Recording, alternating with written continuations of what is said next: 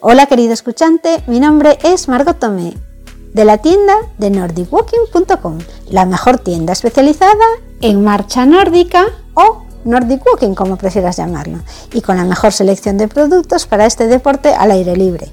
Bastones, mochilas, botas, ropa, smartwatches, botellas, cosas para acampada, libros de ruta, todo, todo, todo lo que un amante del Nordic Walking necesita. Contacta conmigo si quieres patrocinar este podcast.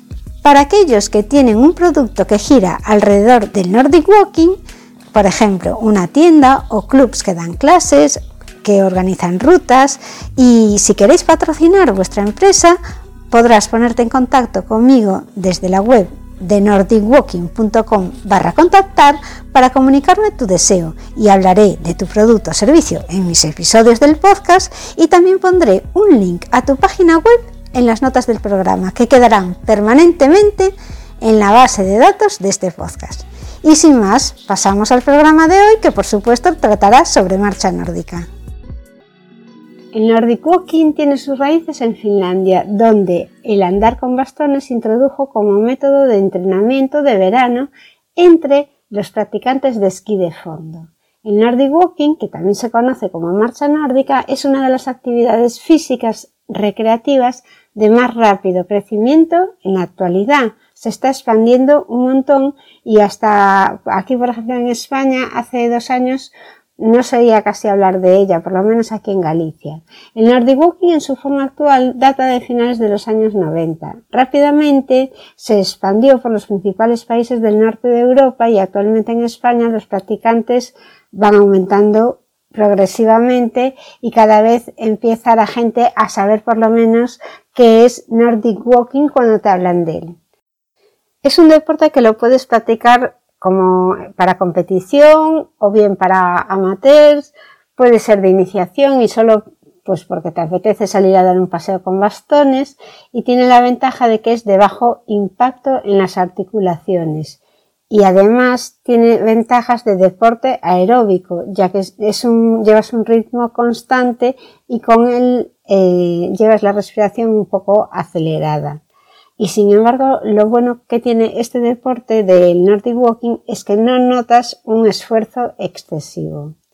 Está bien para practicar y además ser un complemento de otros deportes.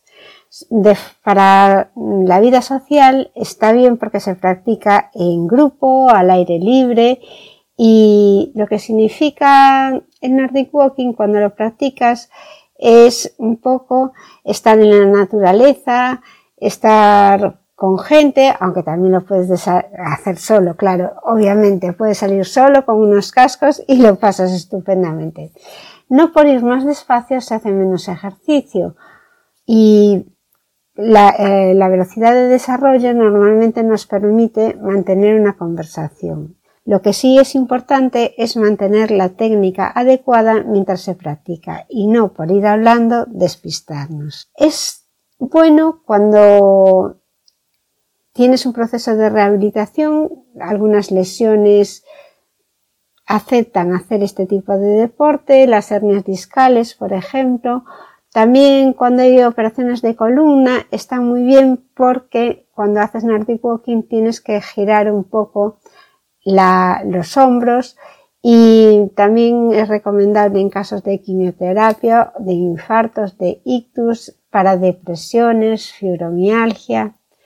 Al final, el Nordic Walking es caminar. El caminar es algo que es inherente al ser humano. Lo único que llevas dos bastones y estos dos bastones te van a ayudar.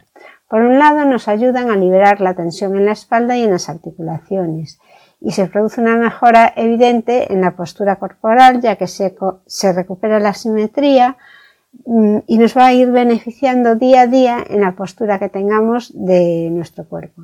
En el caso de llevar mochila también nos va, los bastones nos van a ayudar a llevar la postura más correcta.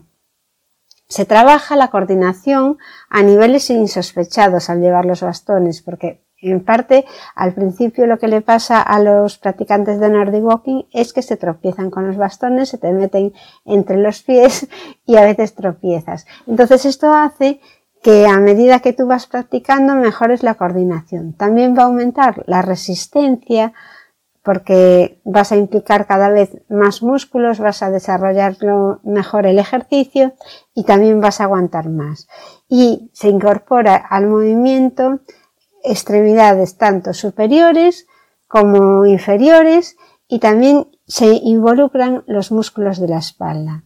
Con mayor número de músculos trabajando, mayor consumo de energía y por tanto mayor consumo de calorías. Va a mejorar la circulación sanguínea. Y esto es muy importante y es una de las cosas que a mí me gusta mucho del Nordic Walking. Se reduce la hinchazón de las manos cuando vas andando.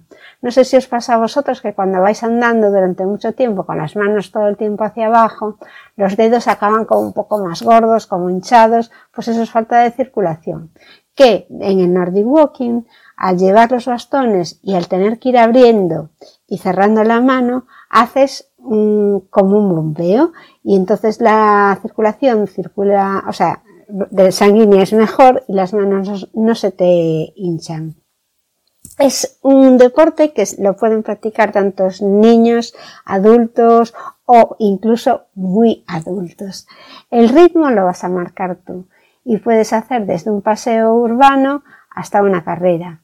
Todos realmente podemos hacer marcha. Personas que nunca han practicado deporte, personas mayores con problemas de espalda, osteoporosis, enfermedades crónicas, las personas con sobrepeso, ya que estimula el metabolismo de la grasa.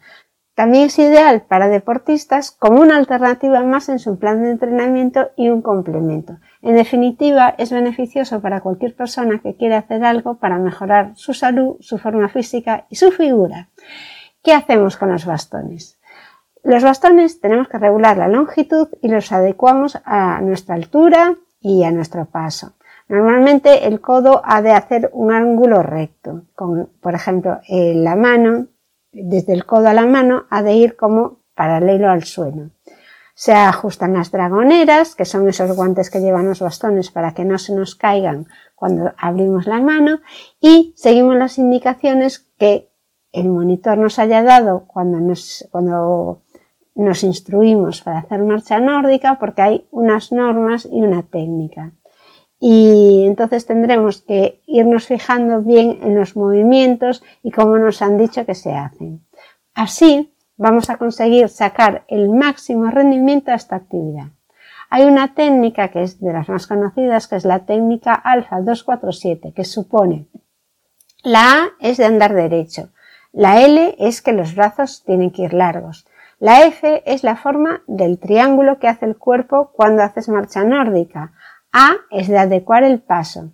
Empuje atrás y recobras delante. Tú el bastón lo apoyas detrás, te empujas y lo recuperas delante. Tiras de la mano para que venga hacia adelante, tocas, cargas, controlas, sujetas, y así vas repitiendo y vas formando tu técnica y cada vez mejorándola y coordinándola. Estas son las nociones básicas sobre el Nordic Walking.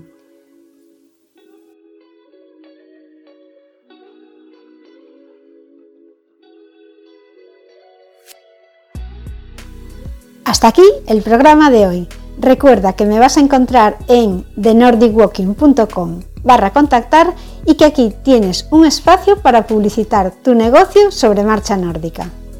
Hasta el próximo programa.